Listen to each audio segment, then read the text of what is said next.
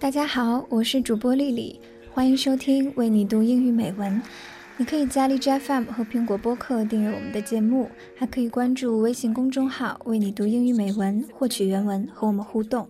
November 5th, 2006. Dear President Eisenhower, Dear Lawrence, To all those at MTV, I have friends who think I'm foolish to write this letter. I ain't got no time, no fast train. I received your letter. 最近我一直在看一个系列视频，叫《Letters Life》，有人把它很文艺的翻译成了“见信如晤”。这是一个书信朗诵活动，大家熟知的卷福、抖森，还有神探夏洛克里的 Louis Velli 等等，都来为观众朗读书信。这其中有二战大兵写给家乡女友的信，有阿兰图灵写给友人和母亲的信，还有英国作家写给妻子的情书，很多很多。每一封都是饱含深情，让人回味。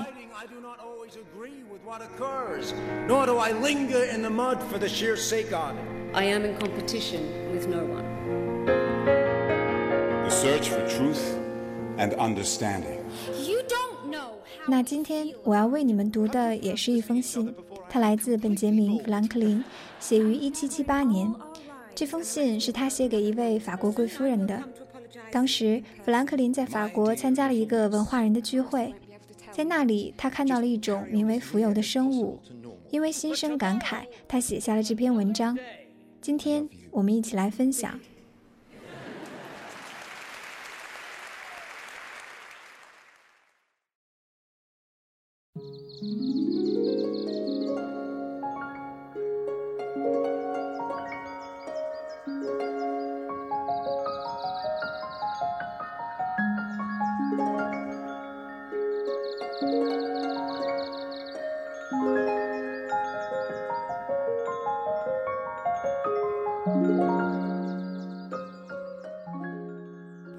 May remember, my dear friend, that when we lately spent that happy day in the delightful garden and sweet society of the Moulin Joly, I stopped a little in one of our walks and stayed some time behind the company.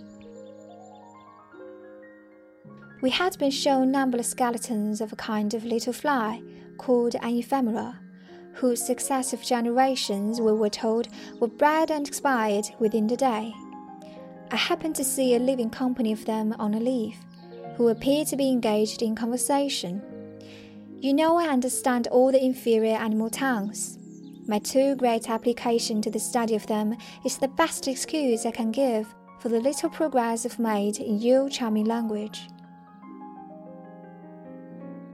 I listened, through curiosity, to the discourse of these little creatures but as they, in their national vivacity, spoke three or four together, I could make but little of their conversation.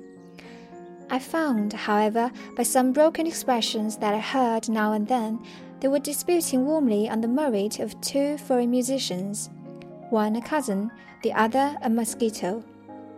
In which dispute they spent their time, seemingly as regardless of the shortness of life as if they had been sure of living a month. Happy people, thought I. You are certainly under a wise, just, and mild government, since you have no public grievances to complain of, nor any subject of contention, but the perfections and imperfections of foreign music.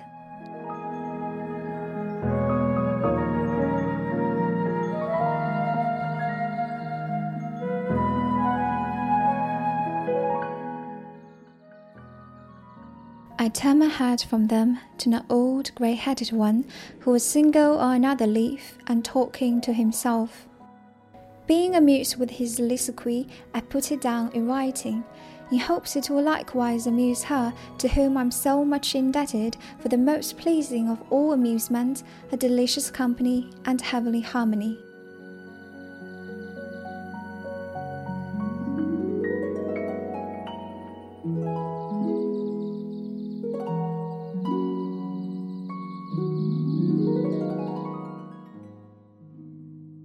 It was, said he, the opinion of learned philosophers of our race who lived and flourished long before my time that this vast world, the Moulin Joly, could not itself subsist more than eighteen hours. And I think there was some foundation for that opinion, since, by the apparent motion of the great luminary that gives life to all nature, and which in my time has evidently declined considerably towards the ocean at the end of our earth, it must then finish its course, be extinguished in the waters that surround us, and leave the world in cold and darkness, necessarily producing universal death and destruction.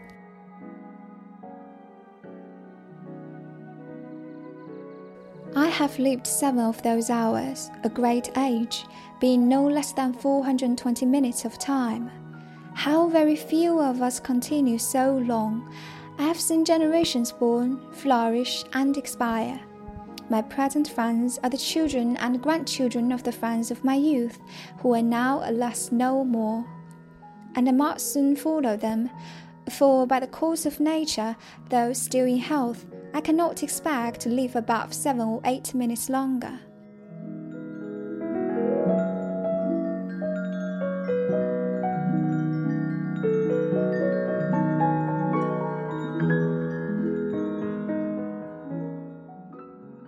What now avails all my toil and labor in amassing honeydew on this leaf, which I cannot live to enjoy?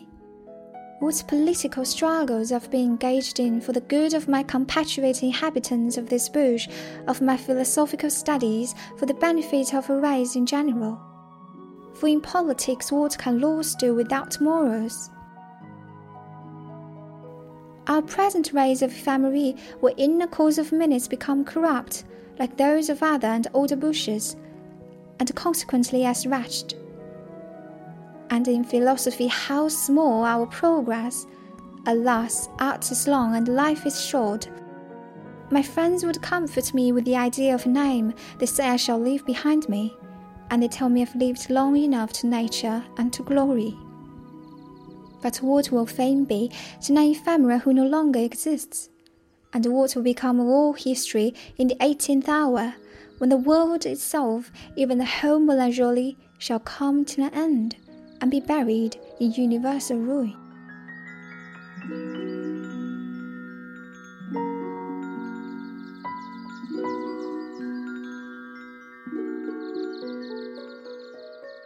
To me, after all my eager pursuits, no solid pleasures now remain, but the reflection of a long life spent in meaning well, the sensible conversation of a fair good lady ephemeræ, and now and then a kind smile and tune from the ever amiable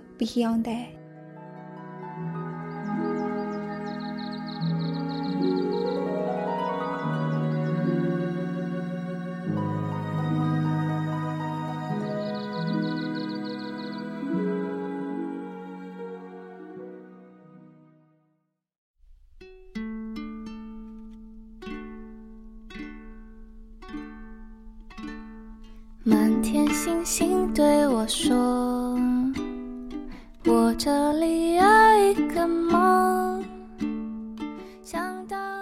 蜉蝣是一种寿命最短的昆虫，成虫的寿命短的几个小时或者一两天，长的能有一周。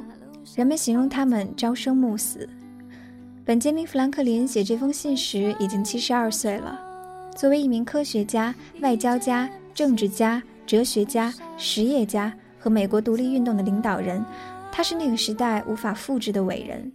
但在暮年到来之时，他所感到的是生命的短暂和虚无。林语堂在《生活的艺术》中讲过一段话，我倒是非常希望能让富兰克林听一听，也把这段话送给你们。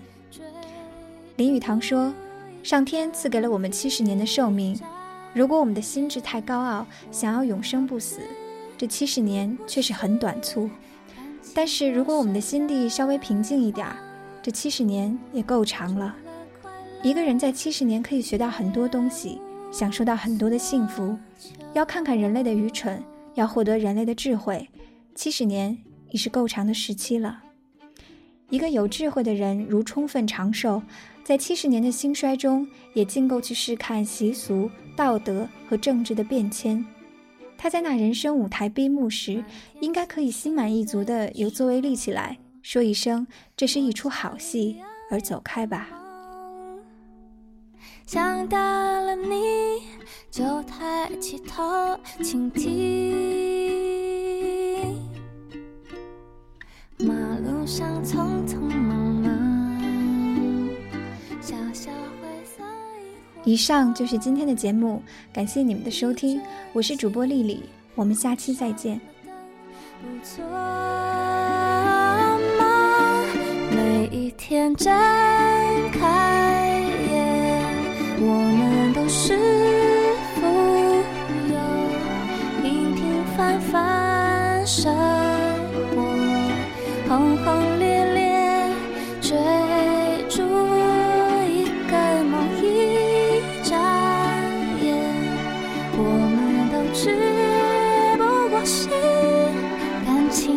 上的花朵，除了快乐，别无所求。